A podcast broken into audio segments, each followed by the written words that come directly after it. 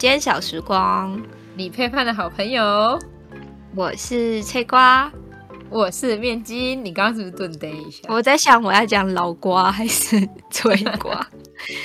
我觉得他们应该都已经习惯脆脆瓜跟面筋了。哦，对对对对对，没有想说蹭一下热度这样。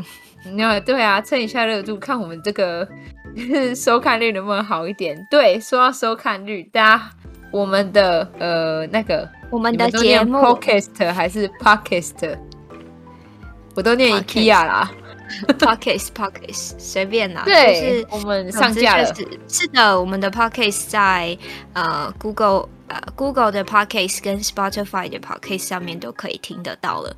然后在我们每一集的那个就是 YouTube 的存档底下也都会有放网址，然后大家都可以点连接进去收听。然后再就是呃其他平台收听的话，就也不用开着 YouTube，就比较。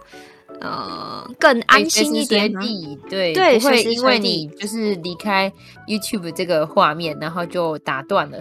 嗯，除非除非你们有买 Premiere，哎、呃，对，有买 Premiere 就可以跳出啊，没有错啦。所以我想大部分的人应该都没有买吧？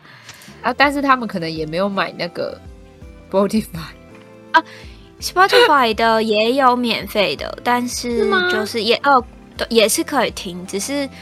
好像就是它是选择性的这样子，嗯哼，然后目前有四集，截至今天的样子，所以就是大家没事也可以多多去支持哦。虽然还有很多不成才的地方，但是我们会持续的为大家提供各种不一样的呃无录用知识，趋于完美，好不好？我们要趋于完美，因为不完美才可以追求完美。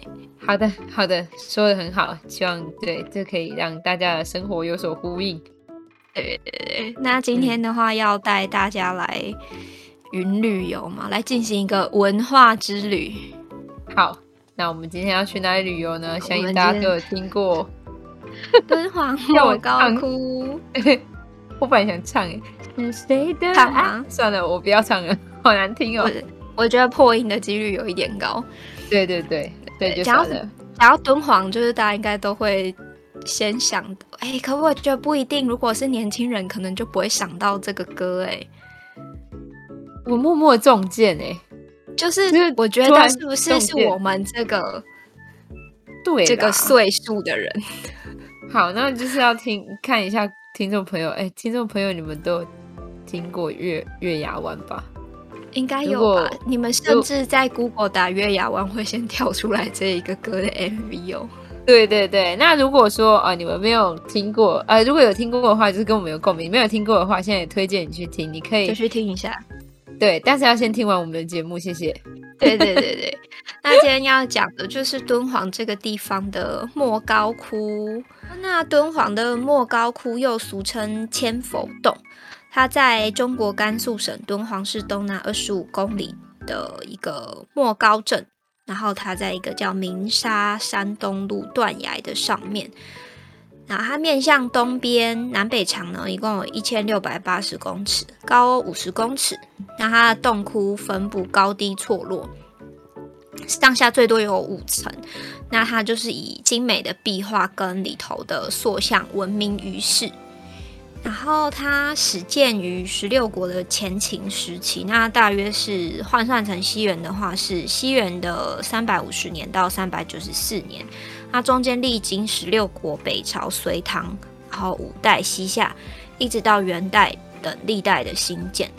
那目前的话，有洞窟七百三十五个，壁画一共有四点五万平方公尺，泥质的那个彩塑一共有。两千四百一十五，超多哎、欸，超级多，而且它壁画四点五万平方公尺，就是还不包括那些已经就可能被破坏的，就很厉害，好夸张哦，真的很夸张哎。对，那它是就是它在佛，不管是在佛教或者在艺术，都占有非常大，就是非常重要的地位。对，然后在近代以来呢，就是又发现藏经洞。当然其实说近代，其实也没有到太近代，就是清朝末年的时候。对，大约二十世纪初的时候发现这个藏经洞，然后里面有五万多件的古代文物，还衍生出了就是专门研究藏经洞典籍跟敦煌艺术的学科。那这门学科呢就被称作敦煌学，所以敦煌学是单独被拉出来的一门学科，嗯、就知道这个东西就是这里头的呃，不管是艺术含量还是学术。跟技术含量就有，还有历史一类的，对对对，非常的精深跟巧妙。嗯，那这个非常规模庞大的莫高窟呢，它不仅有就是古代中国跟西域的传统文化，那因为它就是它的地理位置很巧妙，就是刚好在呃敦煌这个位置，就在以前的丝路上，那它就是东西方。文化交流的一个重镇的地方，那也因为它的壁画跟彩塑艺术的呃彩塑艺术，刚嘴瓢的内容非常的 不行，就是要字正腔圆。它这些内容都很博大精深，所以它也得到了世界艺术画廊跟墙壁上的博物馆，然后还有世界艺术宝库的美誉。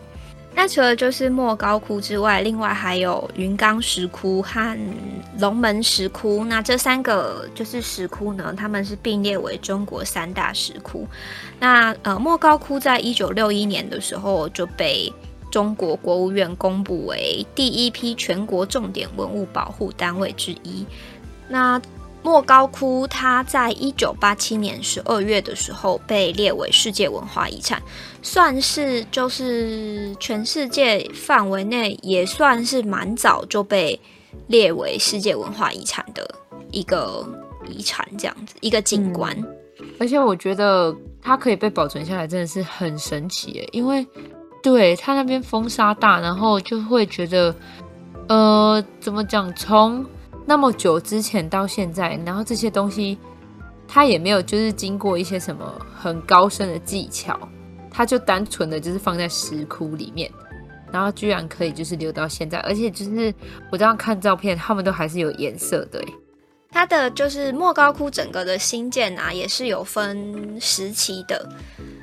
那据唐朝的李克让重修莫高窟佛龛碑的记载，它的那个开始的时间是在前秦建元二年，就是三百六西元三百六十六年左右的时候，一个僧人他叫就是乐尊，他路经这个山洞。我要打岔一下，好，就是他这个其实还蛮有趣的，哎，这就是当年的打卡吧。李克让重修莫高窟佛龛碑，这个就是当年的那种 FB 打卡的概念吧，就是还真的就是很有用哎，就是让大家知道说，哦，哦，我在那个时候做了一个这样子的事情。欸然后就是过了好几年，会考考据出来，就变成就是动态回顾，会会对，会变成五百五十年的今天，五百五十年前的今天，李克让重修莫高窟。对对对，但其实也不是，就是呃，反正就是那个僧人，他就看到这个地方金光闪耀，如现万佛，他就在岩壁上开了第一个洞。那之后就是有另外一位禅师，他叫法良禅师。那还有其他，陆陆续续还有其他的就是，呃，僧人又继续在这边建洞修禅，那就被称为莫高窟。可是当时的那个“莫”是沙漠的“漠”，它的意思是是沙漠的高处。那后来因为，对对对，后来因为就是这个沙漠的“漠”跟草字头的“漠”是大在当时是通用，然后后来就改改变成就是莫高窟这样。对对对对，就是现在的“莫”是那个。莫内的莫，莫在提，莫在讲，沉默。那在北魏、西魏跟北周的时候，因为统治者就是崇信佛教，石窟的建造呢就开始得到很多王公贵族的支持。那在这个时期是呃石窟发展比较快的时候。那后来尤其到隋唐时期，随着丝绸之路的繁荣，莫高窟就更兴盛了。像当时其实，在敦煌周边啊，就是有很多的商业活动，然后贸易什么的都是很繁荣的。然后在感觉一个要清修的地方，可是因为哇，突然大家都在这里修行了，然后它就变得有点商业。跟那也是因为丝绸的关系，对对对，丝路的关系那边也是因为对，对，对，就是经过那边。然后莫高窟因为这样就更兴盛了。那在就是武则天的时候有洞窟一千多个，不过在安史之乱之后，因为敦煌先后有吐蕃和。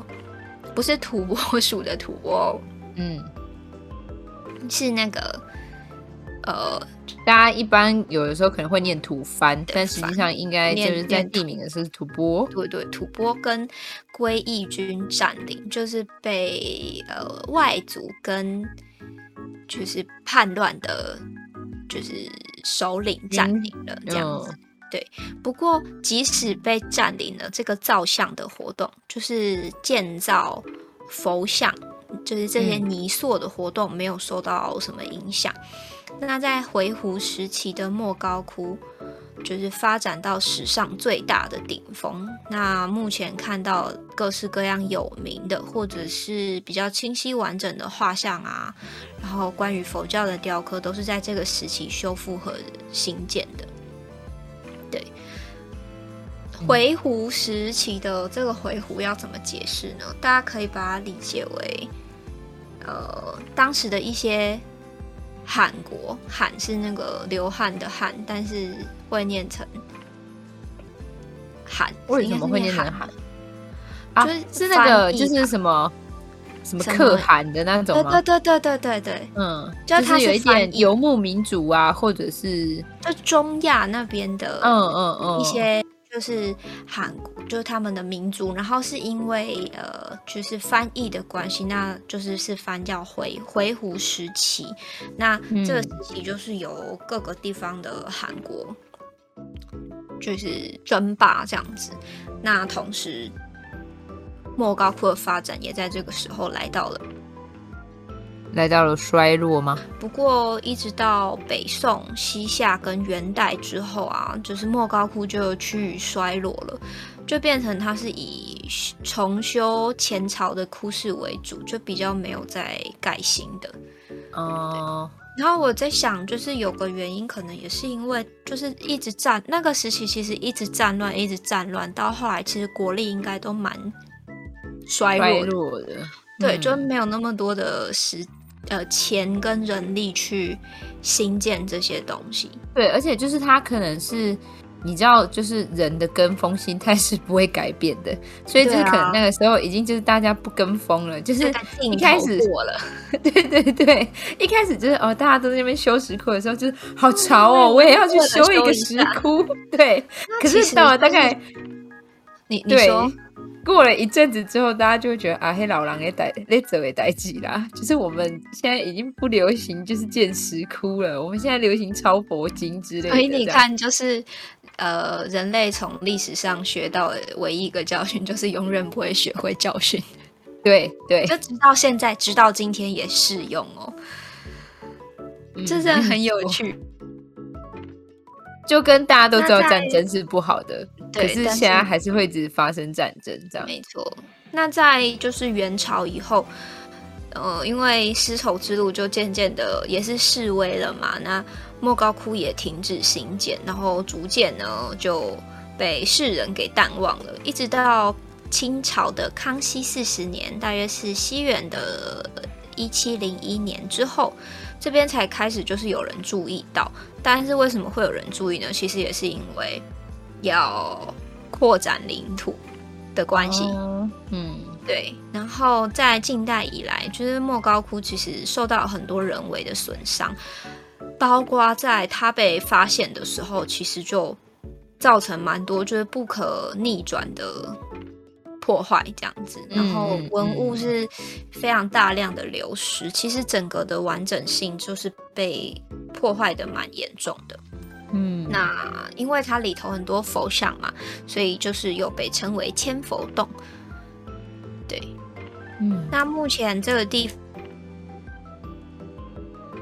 卡了卡了，多数了，没关系，你可以从那目前这个地方开始。好。那目前莫高窟现存北魏到元朝的洞窟有七百三十五个，然后它分为南北两区，其实就占了这个呃洞窟的绝大多数了。对，那南区的话，它是主体。也是，就是僧侣们从事宗教活动的场所。嗯、那在南区这边有四百八十七个洞窟，那里面呢，其实都有壁画跟塑像。北区的话就只有两百四十八个，其中只有五个有壁画跟塑像，那其他的话都是僧侣修行、居住跟死后掩埋的场所。就有一点超大哎、欸，他把它分得很细。对，然后而且它一个窟里面还有洞窟七百三十五个，然后还有南北两区，对，它又超大，然后那个洞窟又超多哎。其实远远看，我觉得密集恐惧症会有一点怕，因为你远看就是小小的点点，哦，就一个洞一个洞一个洞，对 对，其实有一点像，有一点像。蚁窝吗？还是什么？就是蜂窝之类的。海滩上螃蟹或弹涂鱼钻出来的洞。哦，我突然有点不舒服，就是那个沙沙质的感觉有一点像。对。那这些僧侣修行的地方，它其实也有，就是一些土巷啊，然后呃灶夯啊，烟。跟呃，就是烟道，烟道是什么？就是呃，让让那个炉灶的烟通风的地方，啊。对对对对对。然后还有壁龛、台灯跟一些生活设施，所以他们其实是把生活的地方、起居的地方跟呃礼修行的地方对分开。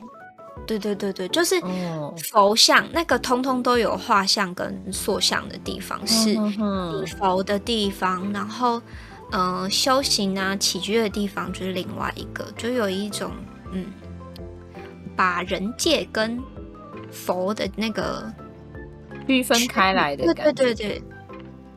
那两区呢，一共有四百九十二个洞窟，有壁画跟塑像。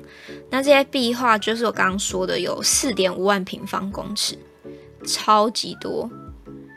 对，我到现在还在理解四点五万，因为我刚刚查了一下足球场的面积，然后虽然我也不太理解足球场的面积，但是四点五万平方公尺起码有好几个足球场哎。对啊。然后里头还有就是泥质的这些塑像两千多尊，然后唐宋时期的木构的那个崖岩，就是要怎么讲？那个岩岩该怎么讲？呃，沿着就是岩壁盖的那一种呃屋檐。哦哦哦哦哦，嗯，对。然后就是因为它是盖在就是悬崖边上，所以才觉得。超神奇，对，而且就是我我之前有看过一个纪录片，就是他们说他们那些牙眼，就是其实也都不用钉子，他们就是在墙壁上挖洞，疯狂挖洞，然后把木头疯狂的，就是塞进去，塞进去，塞进去，然后就真的，吼吼，你说。就固定住了，哎，就不会掉下来，然后是人可以在上面行走，对对对，然后木头跟木头间没有胶，没有钉子，就是。卡榫这样子，嗯嗯嗯，就很神奇。那里头还有就是数千块莲花柱石，然后铺地的花砖这样子，好酷哦！就是当年的，就是嗯、当年的那个什么，就是现在高雄那个哈佛专线会去哪里啊？哈哈马星专线哦，哈马是。哈佛专线佛光山 哦，我不知道有一个叫哈佛专线的，超好笑。就是我不懂他的意思，我懂他是想要把，就是有一点线，因为他对他他有一点乐趣，就当代的乐趣。没错没错，他吸引年轻人去，然后所以那一条就是到佛光山的公车线叫哈佛专线。我们没有要不 敬，但是就是很有趣，很很妙啊！所以我就觉得想出这个，对，想出这个名字的人很好，很厉害，就是他让我记住，而且我就知道那是一条就是通往佛光山的路线这样子。好，OK，我们回到千佛。我觉得我刚刚还比较失礼，因为我以为你是要说就是哈马星的那个 小火车还是什么？不会啦，不会，没有，没有，没有。好，那我们回到我们的莫高窟。莫高窟，莫高窟的艺术特色，对，来讲一下它的那个就是地位为什么会这么重要？它就是因为它它融合了绘画、雕塑跟建筑艺术于一体。那以壁画为主，塑像为辅。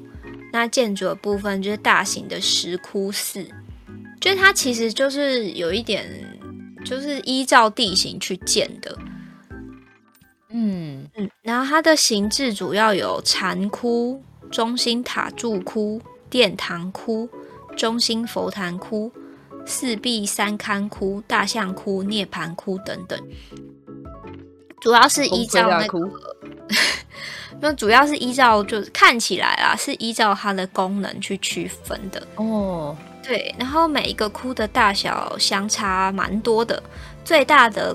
那个石窟是第十六窟，因为后后来就是出土之后有编号嘛。那编号第十六窟的这个石窟呢，它有两百六十八平方公尺。然后最小的第三十七窟，它高不到，它的形容是高不盈尺，就是不到一公尺，或者是。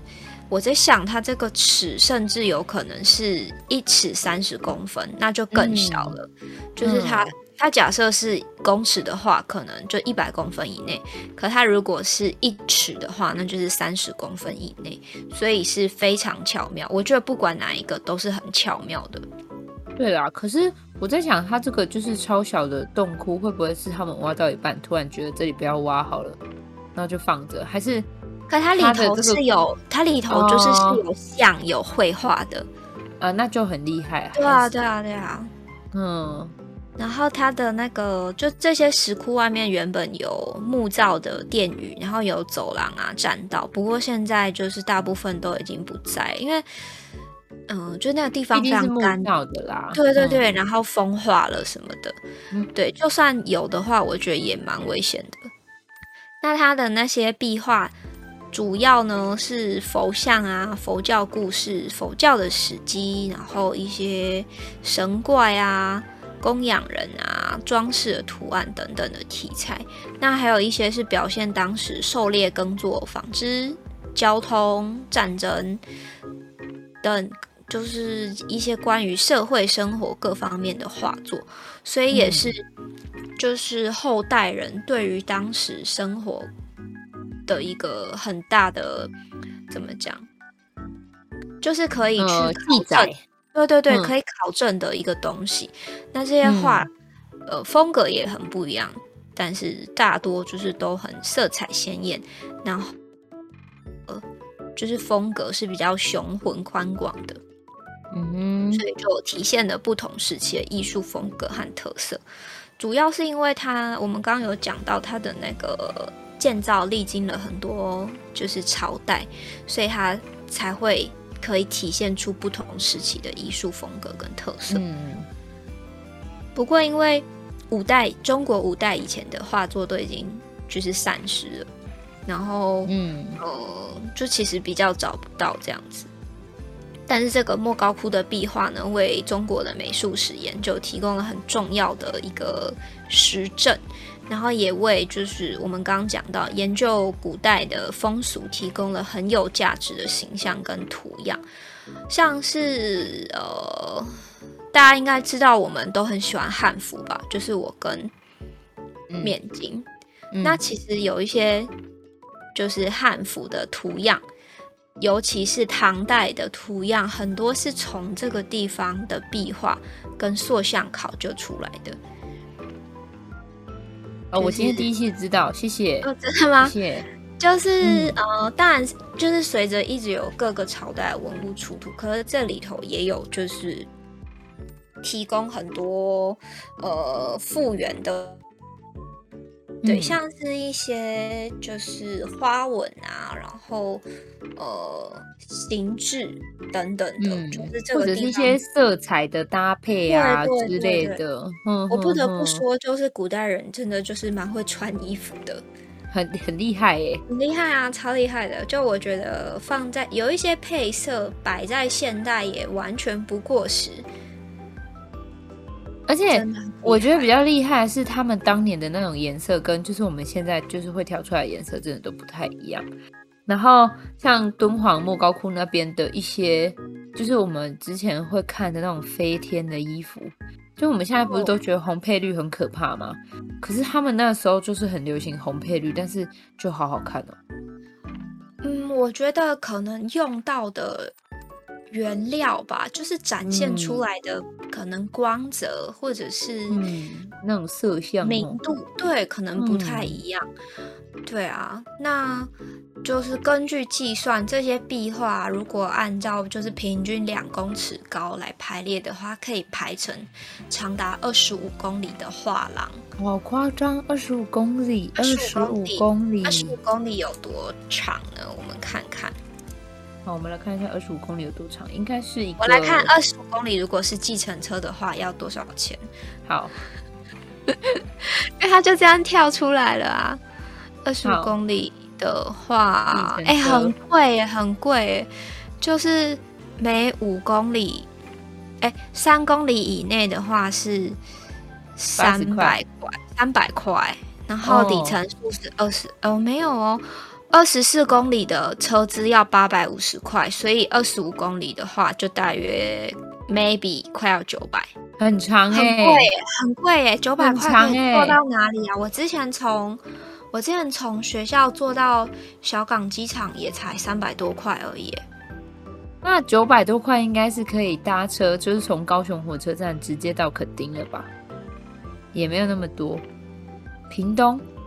屏东。好了，我们欢迎就是观众，如果有就是知道二十五公里大概可以从哪里到哪里的观众留言给我们，谢谢，我们真的都会看，对对对，而且我们都看到笑的合不拢嘴，谢谢。对对对。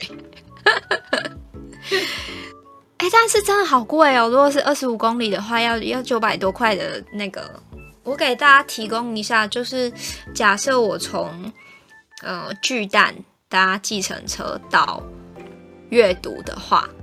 大约是在一百四十块到一百七十块不等。那你可以搭六次。对啊，六次都可以搭到，感觉可以过高平大桥了吧？应该会超过了吧？九百个就是那种高速公路的路程了。我们好在意这个金钱。对对，因为就是。我觉得换成金钱，大家可更可以想得出来他的那个，对对，就是他真的很对。而且你要想，我们现在在讲的不是他的距离，而是他的这些壁画可以排成这么长哦。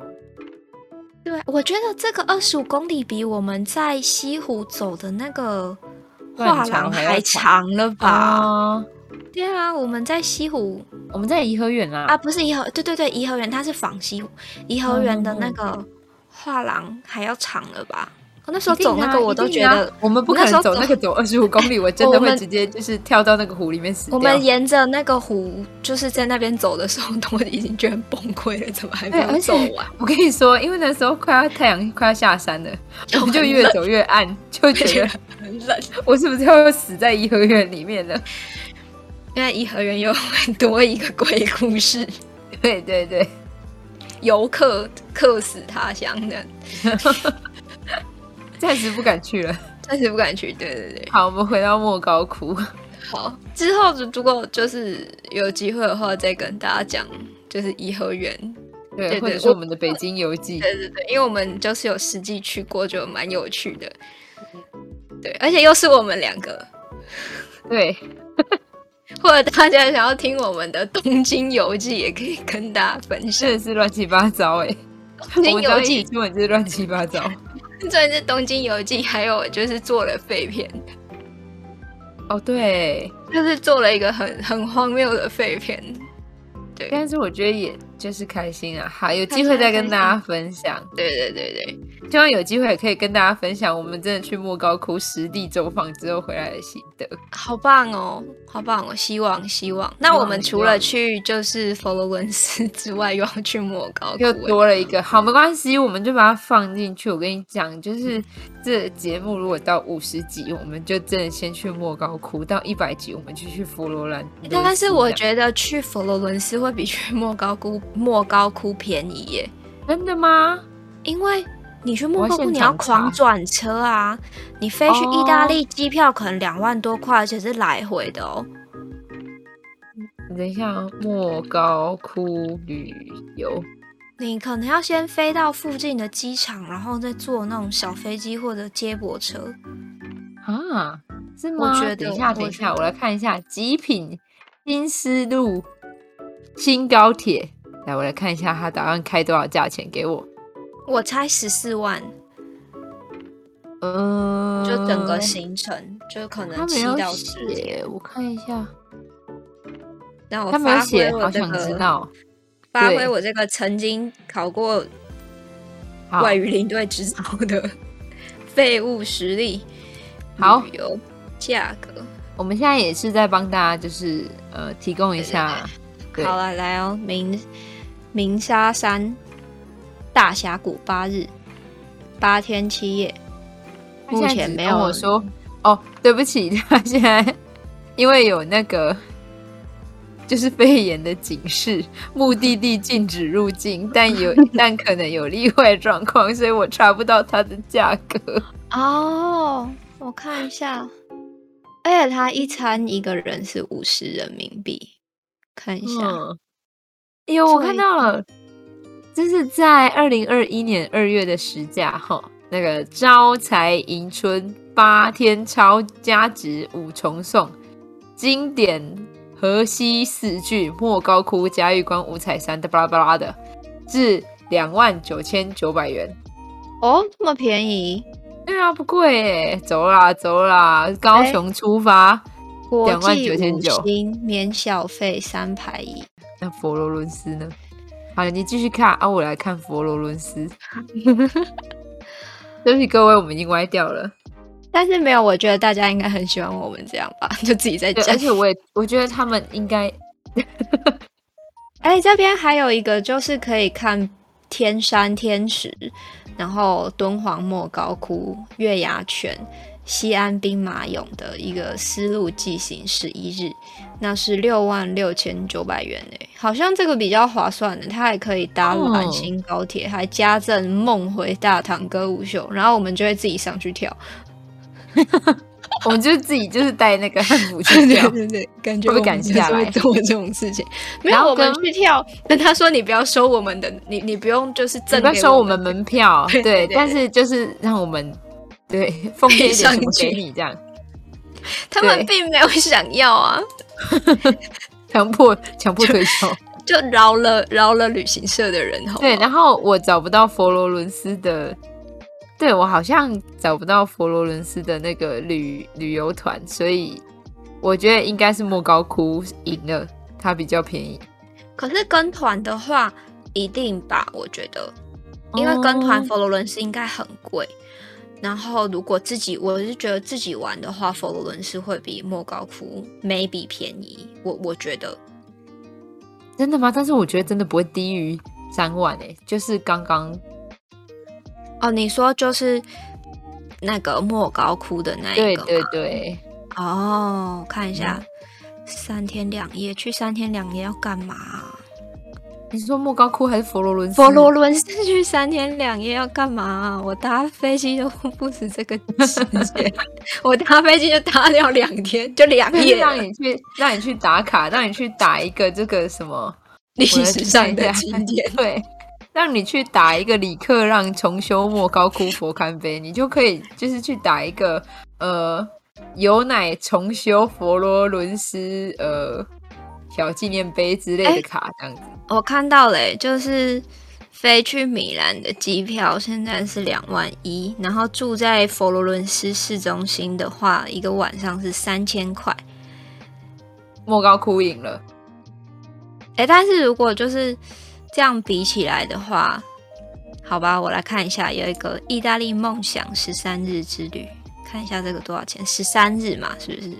对，因为我他这个主打，我要笑死了，他这个主打就是打卡。仿佛为我 们量身打造，而且我去我我不要天天打哦，我要就是每天都拍，因为他一天帮我安排四个景点，然后我一天只要打一个，然后我就算回台湾了，我也要就是继续打卡，我就假装我在就是意大利可能过了住了一个月这样子，住了就是四十天这样子，因为我天天都打不一样的地方，但是其实我都是在同一天去的这样。打卡、啊、你你可以你可以设定成就是我这个动态要哪一天发出来。我们好废哦，我们就是好，我们好荒谬哦。我们赶快，我向广大的听众朋友道歉。我们回到莫高窟，没有，我们只是想出国想疯了。对，好疯哦。就是、可是真的好，我已经两年没有就是搭飞机了，也好痛苦。两年吗？我上一次搭飞机是二零一九年的十月十 号附近，就是这时候啊，就是这时候哎、欸，对啊，好痛苦哦，这是我最后一次搭飞机，没错。虽然我在飞机上冷的要死，还不肯就是加价买毛毯，我们还分着吃一个早餐，因为超冷的，那个早餐又超贵的，就又冷又饿，对。好，早餐是六六六美六美金吧，一百八十几一个超级小的可颂吧，可颂、哦、可颂。好了，不行，我们要回来，就希望大家就是要原谅我们。对，我相信大家也都被关封了。对啊，希望你们就是在那个疫情结束之后，呃，报复性出国，呃，也没有啦，就是呃，有自己想去的地方，真的是要快去。像我现在就是有一点超级后悔。那个时候没有多去一点地方，这样子搞不好我现在就不会那么痛苦了。虽然就是那个时候我其实，但是如果我已经出国到不想再出国，可是好像不会有这种时候。不会吧？但是我觉得没有关系，因为我那一年就是跟你一起去北京，然后又一起去日本，我已经就是啊，对我们我们是年初去就是北京，然后对对啊对啊。也是很不要再莫再提啊！莫再提的莫是莫高窟的高窟的莫，你要拉莫高窟的莫是莫在讲的莫。对，好的，那我我们自己就是都蛮疑惑的地方，就是因为莫高窟它在，就是大家也知道，就是甘肃这地方比较多，就是沙嘛。就基本上算是沙漠，嗯、那它在的山崖呢，土质又很，就是很松软，它其实是不适合做石雕的，所以呢，里头的那些神像、佛像，除了四座大佛是石胎的那个泥塑之外，就是它的那个里头是是石头雕刻的，然后外面再用就是泥再去雕塑，剩下的。全部都是木骨泥塑，就是是木头的骨架，然后外面再用泥塑这样子。那塑像的话都是佛教的人物，排列的话呢有单身单身像，就是一个人的，跟群像，还有很多其他的不一样的组合。那这些群像的话，一般就是。佛是在中间，那两侧的话，通常会有一些弟子啊、菩萨、天王啊、力士等等，嗯、少则三身，多则达十一身哦，真的是很多哎，真的很厉害哎。如果是一个女，如果是女仆的话，那就要就是两千两百块吗？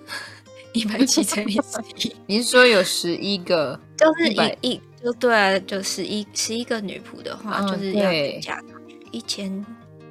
我想一下，十一千七，一千一千八百，一千八百七十元，对。对。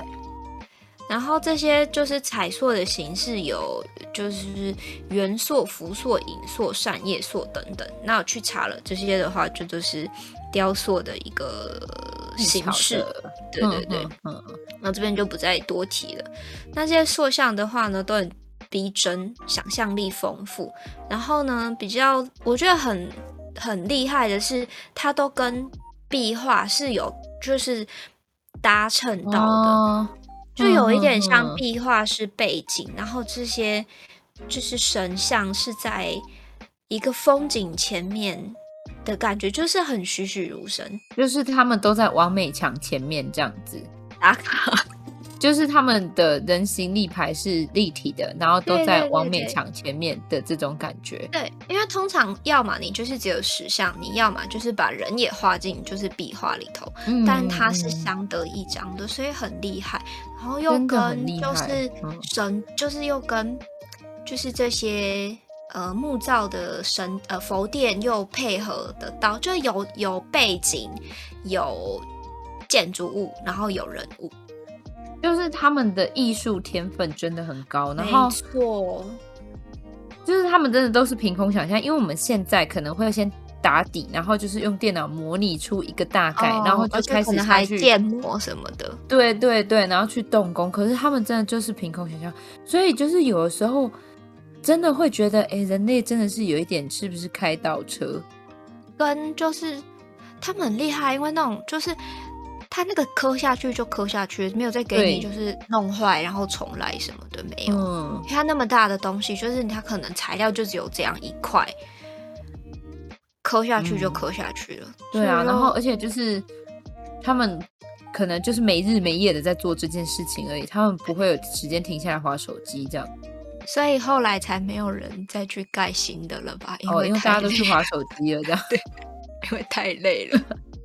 也也是有可能、啊，因为开倒车了，因为开倒车了就没有去 自己。对对对对，那呃，刚刚就是有讲到说洞窟都有编号嘛，那编号第九十六号呢的这个洞窟，它是莫高窟最高的一个洞窟，那它外面有呃依附着岩石建立的九层楼，它是莫高窟的标志性建筑，那它高呢有三十三公尺，就是十一层楼，很高哎、欸。嗯对，然后还就是沿着这个岩石建上去，它是一个九层的遮岩，那也叫北大象。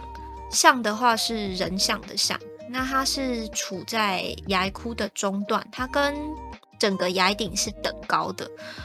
它的木头结构是土红色，然后呢，它的那个眼角是有铃的铃铛，也不是说铃铛，就是铃。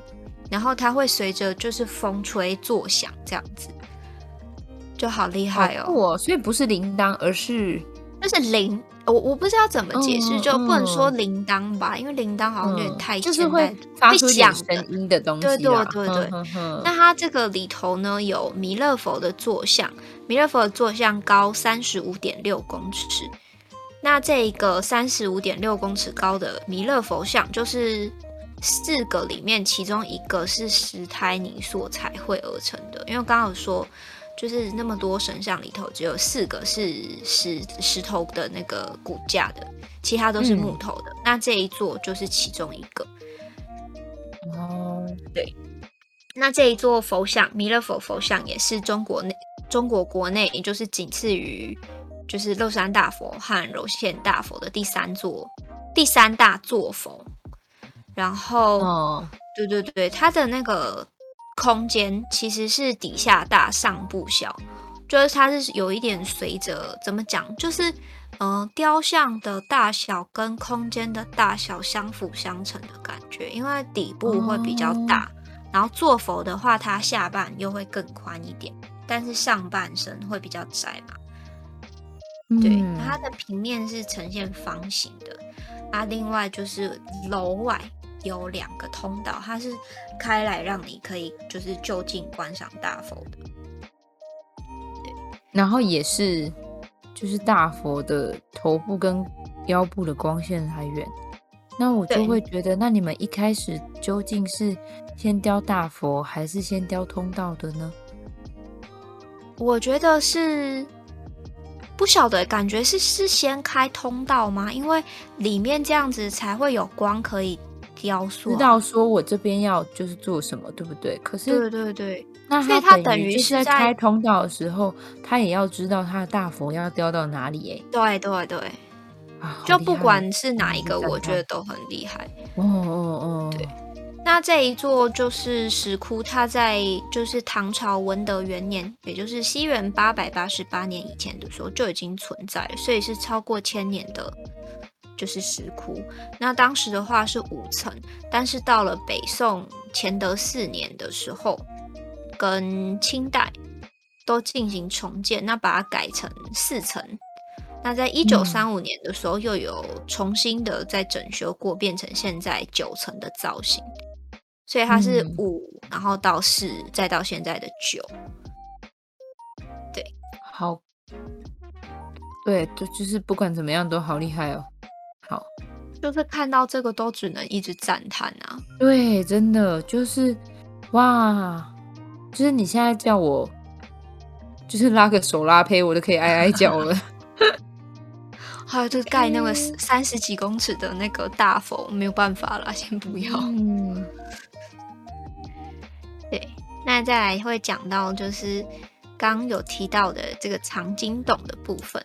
这个的话也是除了壁画跟塑像以外，就是文物藏量就是最大的一个地方。那它是其实是在一九零零年的时候，就离我们其实感觉很近哎，就嗯一百多年前。对啊，那就是当时这边其实就是。呃，有住一些道士，就是有一些道观吧。然后有一个在这边住的道士，他因为他想要把那个洞窟就是改建为道观，然后就进行大规模的清扫。那他在就是、嗯、呃现在编号第十六窟的这个石窟清除沙子的时候，因为当时都被就是沙给盖住了，那他偶然发现了这个就是。沙子的底下，沙子的建筑物这样，沙子的那个壁面就是墙壁上面有一个小门，嗯，然后他把沙子就是弄开之后，就发现一个长宽各二点六公尺，然后高三公尺的方形窟室。嗯，那这个窟室现在也有被编号，它就是第十七窟。嗯。那里面呢，有从西元四世纪到十一世纪，也就是从十六国时期到北宋的。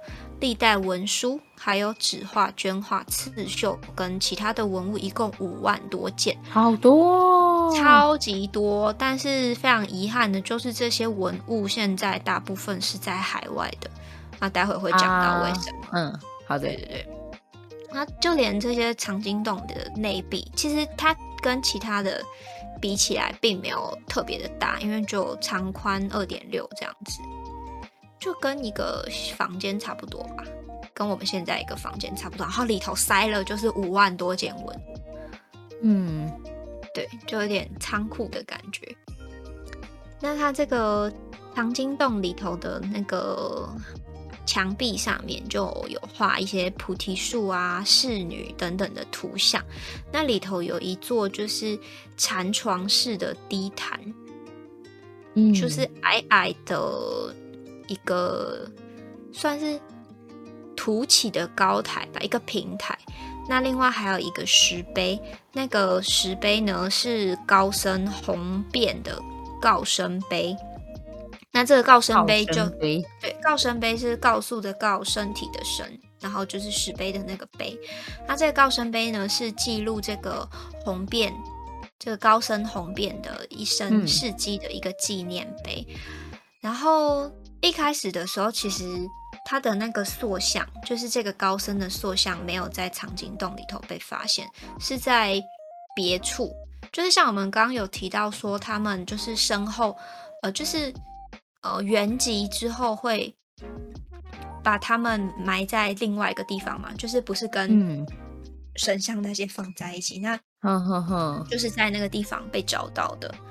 对，那在那个塑像里头呢，就有发现红遍的法号跟他一小包的骨灰，所以就把这个塑像移到现在啦，现在是移到了藏经洞里头，就是跟他的这个告生碑放在一起了。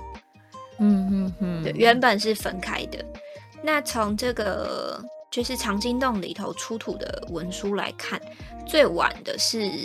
撰写于北宋年间，然后可以看到就是当时的西夏文字，所以可以推断说藏经洞是西元十一世纪时有可能是莫高窟的这些僧人啊，为了躲避西夏的军队，在准备逃难的时候封起来的。嗯，对。不过，我觉得封起来是好事哎、欸。对，但是另一说是，嗯、就是躲避的这个说法，目前就是也被怀疑，因为这些文物呢，它是经过条理性的排列，就是依照千字文。哦，大家大家知道千字文是什么吗？不知道。呃，就是，嗯、呃，我不会讲，就我们写书法都会写，呃，它就是，呃，前面会有天地玄黄，宇宙洪荒，然后，呃，日月银号，辰宿列张，这样子排下来的，嗯，它就是四个字，四个字的，呃。总共一千字，哦、对对对，嗯、总共它是一篇由一千个不重复的汉字组成的文章，对对对，而且不重复就算了，就是个字都是有连结，它不是随机排列的四个字。嗯哼，对对对，就像我刚刚讲，天地玄黄，然后宇宙，反正就是有点乐。呃，你要比喻的话，就姑且不论它的意思，就是它有点按照 b u r p l e m u r p l e 这样子给它好好的排啦，这样子。诶、可以这么说，就是如果是这样子的话，所以因为它是经过这样有条理的排列，然后洞外呢，它其实是有迷封跟彩绘来把它掩盖的，所以就推论说，这个应该不是仓皇躲避的时候可以做到的事情，就是应该是刻意为之。就是把东西都放过来，对，对，对，存放这样子，然后把它就是尘封这样子。嗯，那这个藏经洞是一个中国考古史上非常重大的发现，因为这些文书啊，大部分都是写本，就是都是撰写的，那只有非常少量是刻本，哦、就是呃。雕刻的刻，嗯，对，刻在竹子上啊，刻在木石头，哎，对对之类的。那用汉文来书写的呢，占了六分之五。那其余的六分之一呢，包括了古代的藏文、梵文，然后齐鲁文、粟特文、和田文、回鹘文、龟兹文等等，就都是当时一些呃，我们现在的中亚或者是蒙古地区的。嗯就当时在这些少数民族啦，对对对的文字，嗯，对。那这些内容呢，大部分都是佛经，另外还有就是道经，然后儒家经典啊、小说，然后诗赋、史籍、地籍、账册，甚至是立本，然后呃器具。这个里的器具的器是契约的契，契收据的据。嗯，然后还有状牒，状牒的这个状牒呢，就是像我们现在的身份证，有一点类似我们的身份证，嗯、就是表达一个人的，就会记录他。对对对对对，那里头有很多都是孤本和绝本，就是只剩这个了，然后都没有了，或者是这个东西当时就只有这一本，就是后来也没有。有可能写的人就是在这里而已。对对对对对，就他也没有传出去这样子。是的，是的。嗯，那这些对于研究中国跟中亚地区的历史都有很重要的就是历史价值。嗯，对。那呃，像我们刚刚讲的，就是研究这些文书跟石窟，敦煌石窟的，就是一个学科，就叫敦煌学这样子。嗯嗯，对。不过，它在元代之后，就整个莫高窟在元代之后，其实就不太有人知道了，因为就也没有再新建了嘛，主要也都是就是重修，嗯、那后来也都没有再重新盖，因为这样呢，它其实保存了它的原貌，就是没有修太多东西。嗯，对，就是有好也有坏这样子。但是在这个道士，这个道士叫就清清代的这个道士叫王元禄，那他呃，现在如果大家打藏经洞的话，都会出现这个道士的照片，黑黑的，然后就是道士的那个样子，就是 因为都在黑白的照片，对，但是就可以看得出来是穿着道袍的一个人。他发现藏经洞之后，他其实有很就是。多次通报，就是当时的清朝政府，可是都被忽视，甚至他还有上书，就是慈禧太后，可是就是都没有人理他。对，嗯、而且一方面也是因为当时就是政局是很混乱的，所以就没有回音这样子。嗯，然后后来藏经洞被发现之后啊，就吸引了非常多西方的考古学家和探险者。然后王元禄呢，就把他找，对，他找到这些东西，因为这些东西等于是无主的。然后当时怎么讲？这些东西其实严格来说，也许应该会，如果清政府有重视这件事情的话，他们可能就会把这些东西就是搬回去嘛。可是。就没有，他有他有跟你对啊，他有跟你讲了，可是你你们都不派人去，他就嗯好啊，那我就来卖这样子。嗯，反正你们好像也不要，那应该是不是很重要的东西吧？我就卖了这样。然后他们就是这些西方的探险者、考古学家，他们就从这个道士这边买到了很大量的典籍跟壁画。他们居然可以买壁画，是？对，壁画是怎么买的呢？就是他们当时是用就是胶布。把它粘下来，所以壁画其实被破坏不是不是只是因为就是呃可能年代久了或者是风化这些关系，因为它其实算是被密封保存的，在在里头嘛。嗯、那呃后来的话，其实就是用胶布把它粘在上面，然后带走的。对，好崩溃哦！有一种就是家里的墙壁就是漆的好好的，但是你贴上胶带之后把它撕下来。哎，对对对对对，这个我觉得比我觉得比壁癌还要让人生气。对对对对，然后这些就是文物，这些珍贵的文物就被运出了中国，然后也有痛苦到笑出来。对，然后也有在嗯，就散落民间这样子。它这些其实就造成了莫高窟跟敦煌艺术整个就是。呃，艺术性其实跟完整性整个都被破坏了，这样。嗯嗯。然后后来在一九零七年，啊、呃，因为王元禄是在一九零零年的时候发现的。那过了七年之后呢，英国的一个考古学家叫呃马尔克，他第二次到就是中亚考古旅行的时候，也是到了敦煌。然后他听说就是藏经洞这件事情之后，他就找到了这个道士。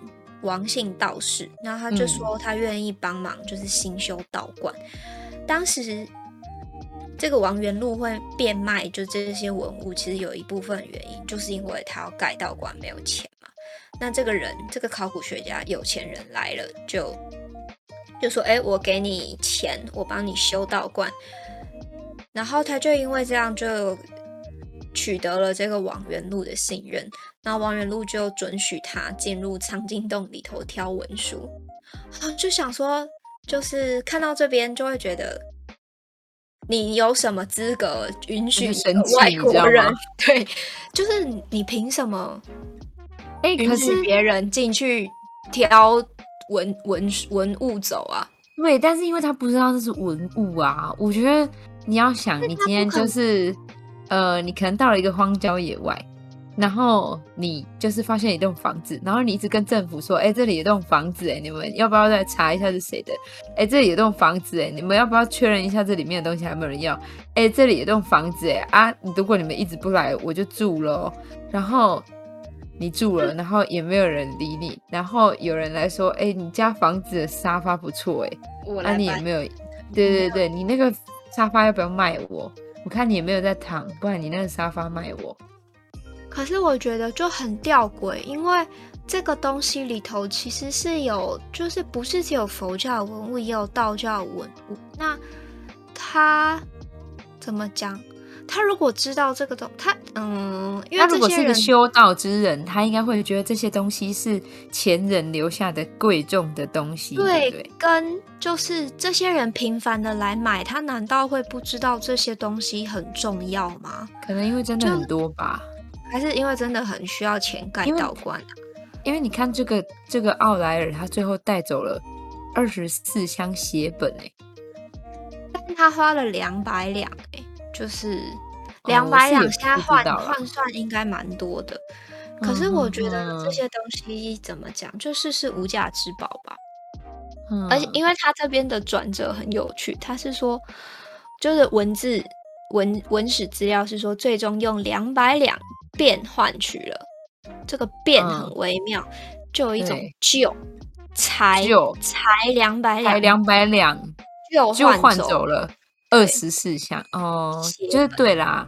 你硬要说的话，就是他真的很贬低了这些价值，可是所谓的佛道不两立吧？他可能觉得，因为我是一个修道的人，就是跟佛教没什么关系，让人更生气喽。就再过了七 年，一九一四一九一四年，这个人又来莫高窟了，就是这个马尔克，这个考古学家，英国考古学家，他又来了，然后他这次花了五百两。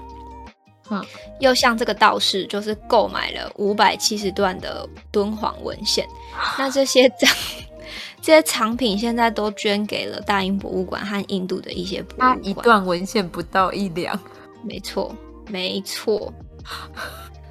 那对，所以我才要说这些，就是嗯、呃，虽然敦煌这个东西，这呃。怎么讲？它存在于中国境内，不过世界上收藏敦煌文物最多的地方是大英博物馆。我们又讲到大英博物馆了，对，又讲大英博物馆，真的应该做一集来讲大英博物馆。对，但是大英博物馆真的是感觉非常的，呃，就有褒有贬呢、啊。对对对，真的有褒有贬，就是掠夺者的那个，或者是嗯，对，不过。近年来，因为就是大英博物馆对中国文物的保护不力，还有导致失窃，所以就是受到了蛮多的指责，这样子啊。所以大英博物馆的东西会被偷哦，就是曾经有被偷过哦。对，嗯哼哼。那一九零八年的时候呢，一个精通汉学的法国考古学家伯希和。他知道这个莫高窟之后，他就从迪化赶到敦煌。然后呢，他在这个洞里头待了三个星期，最后用六百两就又付给这个王元禄。我就是王元禄简直暴富哎！但是他用六百两换走了一万多件，就是以现在来，嗯、就是最精华的敦煌文书。那这些文书现在都在法国国家图书馆里头。啊，就也不在中国，对，好啦，就很很难过。谁叫中国那个时候，就是谁叫中国那个时候在乎啊？对对对对对，他们那个时候如果是清朝，清朝那个时候，那如果是慈禧那时候，他可能更在乎，就是要怎么把光绪毒死吧？呃，对了，嗯，对。对，然后就是一九零九年的时候，这个伯希和啊，他就在北京，因为他长期就是都在中国，那他在北京就向一些学者展示了一些这个敦煌的真本，然后马上就引起学界的注意，所以这些学者呢，他就向清朝的学部上书，要求甘肃跟敦煌的地方政府马上就是把这些藏青洞的文献都点过，看到这边是不是又觉得？啊，都被卖掉那么多。对啊，你们这些后知后觉的人，现在是在就是着急个什么劲儿？可是呢，在清点之前，王元禄就把一部分的文物藏了起来。这时候是一九零九年，因为刚刚还记得吗？他在就王元禄在一九一四年的时候，就是又卖一些东西给英国考古学家，啊、所以他有藏了一些起来。嗯，他在一九零七年的时候发现，一九零九年的时候，他在一九没有没有没有，他在一九零零年发现，然后一九零七年的时候，哦嗯、那个英国人第一次跟他买，嗯，然后一九零九年是就是政府开始重视这件事情，可是这个时候王元禄就把他一部分文物藏了起来，对对对，所以他在一九一四年的时候就又再卖了一些五百两啦，五百两。对对对，哦，所以我觉得这个道士也是不简单呢。我觉得这个道士，不知道该说什么，就是修道之人，对啊，这些身外之物，之人，天哪！然后他这些就是因为他们把这些文物清点之后，就是要押送回来嘛，可是沿途也散失很多。到北京之后呢，就是这个负责押送的人，他姓何，他和他的亲友们又自己拿走一点，最后就是在一九零零年的时候，发现五万多件的藏经洞文献，到最后只剩下八千七百五十七件，然后目前是存于中国国家图书馆。对那剩下很多其实就是流落在民间嘛，有一部分后来是被转卖给日本的厂家，嗯、也有一部分就是有交交回到南京国立的中央图书馆。嗯，然后王元禄藏起来的这些文献写本啊，除了卖给就是英国人考古学家一部分之外，他后来都在一九一一年跟一九一二年卖给日本的探险家。对，然后这么多可以卖呀、啊？那就是。大家都知道是他找到的吧？对，然后他他自己又挖了另外一个藏 经洞，在藏这些东西吧？对，他后来的藏经洞变成金色的金了。哦，对，这些东西对他来讲，快没钱的时候，他就去挖一点。对对对。那一九一四年的时候，就是王仁禄的东西都卖光了之后呢，俄罗斯的一个佛学家。叫奥尔登堡，他就再去那个已经搬空的藏经洞，又再挖了一次，然后又获得了一万多件的文物碎片。等一下，他获得的是文物碎片哎，碎片哎，对，我真的要疯掉。就是他抠到那些壁癌，他也很开心。没错，那这些碎片目前呢是收藏于俄罗斯科学院的东方学研究所。对，那就是刚刚有提到，除了这些藏经洞的文物受到瓜分啊，就是壁画跟塑像也有很大的损失。那就是伯希和这个法国法国人伯希和和一九二三年又过了一段时间之后，到那个就是敦煌的一个哈佛大学的一个人，他叫兰登，他们就是先后呢用胶布沾取了大量的壁画，然后有时候甚。有时候甚至就是只只拿一小块，就把一小块图像撵走，所以整个壁画其实是非常严重的，就是被损损坏它的完整性的。我要跟大家比喻一下这件事情有多让人生气，就是哇，我看到这张拍立得很好看，但是我就觉得只有女仆的脸这边好看，我就拿美工刀把女仆的脸就是割走，然后留下就是一张拍立得，然后只有就是你根本看不出来原本是谁。的拍立得在那里，没错。我觉得听到后面 你会更生气，因为呃，除了就王元禄在就是打通的时候，他就是那个嗯，嗯，就是打通肯定会有一点点就是损坏嘛，他破坏很多，就是也不少壁画。然后，在一九二二年的时候，莫高窟其实一度有关押了数百名俄罗斯沙皇军队的士兵，然后他们在洞窟中就是点火，就是烟熏，嗯、呃，可能生火取暖什么的。那这些烟就是把壁画也给熏黑了，就是熏的用那个地方关人，所以就是也造成很多破坏，然后。这个这个是我最生气的，就是一九四零年的时候，张大千在这里就是描摹壁画，嗯，然后他发现壁画哎有内外两层，所以呃这是文献写的哦，他说，嗯，呃张大千就把这个外层呢揭去了，以便观赏内层，以便就是以便，然后轰爆炸 变什么变？对 对。截取就是他把那个外层抠掉，掉，然后看里面是这样。对，那这种他在临摹壁画，然后他他破坏它。这个就是这呃，因为在一九四一到一九四三年的时候，就是有请张大千对洞窟进行断代编号跟壁画的描摹，就是要把这些东西保存下来。对，那在这个过程中，他就是把。壁画的外层给抠掉了，我真的是脑中突然出现了灯。对，所以这种做法后来就是引发很多的争议，一直到现在其实还是有人不断不断的拿这件事情出来讲，呃，或者是嗯不认同这样子的做法之类的啦。对，而且他其实是被派去有一点算是要保护文物的。嗯，那这个保护就是把它给抠掉，这个我实在有一点不能认同。我我也觉得有有一点点，对，就有瑕疵，会有瑕疵的做法。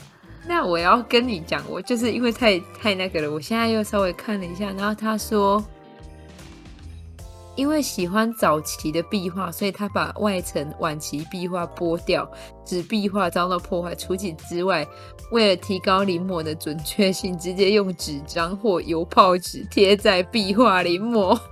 你这样子跟用胶布粘有什么差别？对，你不觉得吗？好生气哦！而且他还在壁画上面题字，简直想到乾隆，乾隆，乾隆印章 boy。对对，不知道是乾隆吗？对，就是你是乾隆哦。好，好，对，好。啊，我要。先平缓一下，对，平缓一下。那因为就是时长的关系，就是现况的部分啊，我们就是会留到下一集就可以一起讲。这样下一集的话，呃，因为我们刚有提到说，就是它被呃莫高窟被列为世界文化遗产嘛，对不对？那就是稍微会介绍一下世界文化遗产跟就是另外两个。就是总共有三大石窟嘛，然后就是会稍微讲到一下另外两个，嗯、对，因为时要留到下一节，不然我觉得我再讲下去，我脑就是血压肯定要升高到一个嘛。对对对对对，啊，好的，对，那今天的话，我们就先到这边告一个段落，希望大家就是中午的时候没有被，就是这个我们这个血气运行到我们百会穴的时候。不会一个爆掉，喷涌而出之类的，就先不要。啊、还是可能大家其实真的不介意，就是可能只有我们这种就是觉得哇塞哇塞，觉得很介意的人会介意而已。但这样子有就也好啦，就是希望你们不要在中午的时候气到一个不行。对啊，因为中午那个邪气运行最旺盛，嘿，没有错啦。对，还是我们就是以后中午都要讲那种很倒胃口，或者是就是会一直鸡皮疙瘩的来帮助大家，对，或者是阴阳调和这样子。没错，没错，没错，就是让你们的中午可以过得比较凉爽一点。我是觉得现在就蛮秋高气爽的，可能也不太需要了吧。好的。对啊，最近真的有比较凉快。那日夜温差大，大家如果就是出门在外的话，要多注意保暖，这样子。是的，好的。啊、那么今天就到这边告一个段落。那么我们就是莫高窟出乎意料的，居然会有下一集。对，是因为我们刚刚都在看旅游行程吗？也不是啦，但就是它也是一环。对，是一环这样子。主题会有周边，那我们就是这一集是有周边的。好，那就是再跟大家提醒一下，我们目前在 Google 的 Podcast 跟 Spotify 的 Podcast 上面都可以找得到我们的节目了。那到目前为止的话呢，一共有四集，然后大家都可以就是多多支持，在我们影片下方也都有就是连结，可以点进去，然后。反复的收听、按赞、订阅、支持、分享、开启小铃铛，通通都来，好不好？好，我答应你。嗯，就是听的人也要答应啊。对，等一下我要来看一下，因为我搞不好找得到。我们就叫什么“翠瓜与面筋”吗？不是，我们叫 “午间小时光”，是吗？哎有哎，好害羞！天哪！赶快给我去听哦！就是现在听到人，就是你没有在 Spotify，就也给我去载，因为上面可以听得到我们。好，语带威胁。哇哇，我关注了。好，很棒。好害羞。好，OK，那那今天就到这边啦。嗯，谢谢各位听众朋友们的收听。对，那我们下期节目再见。好的，拜拜拜拜拜拜拜。是谁的爱啊，比泪水坚强，轻声呼唤，就让我融化。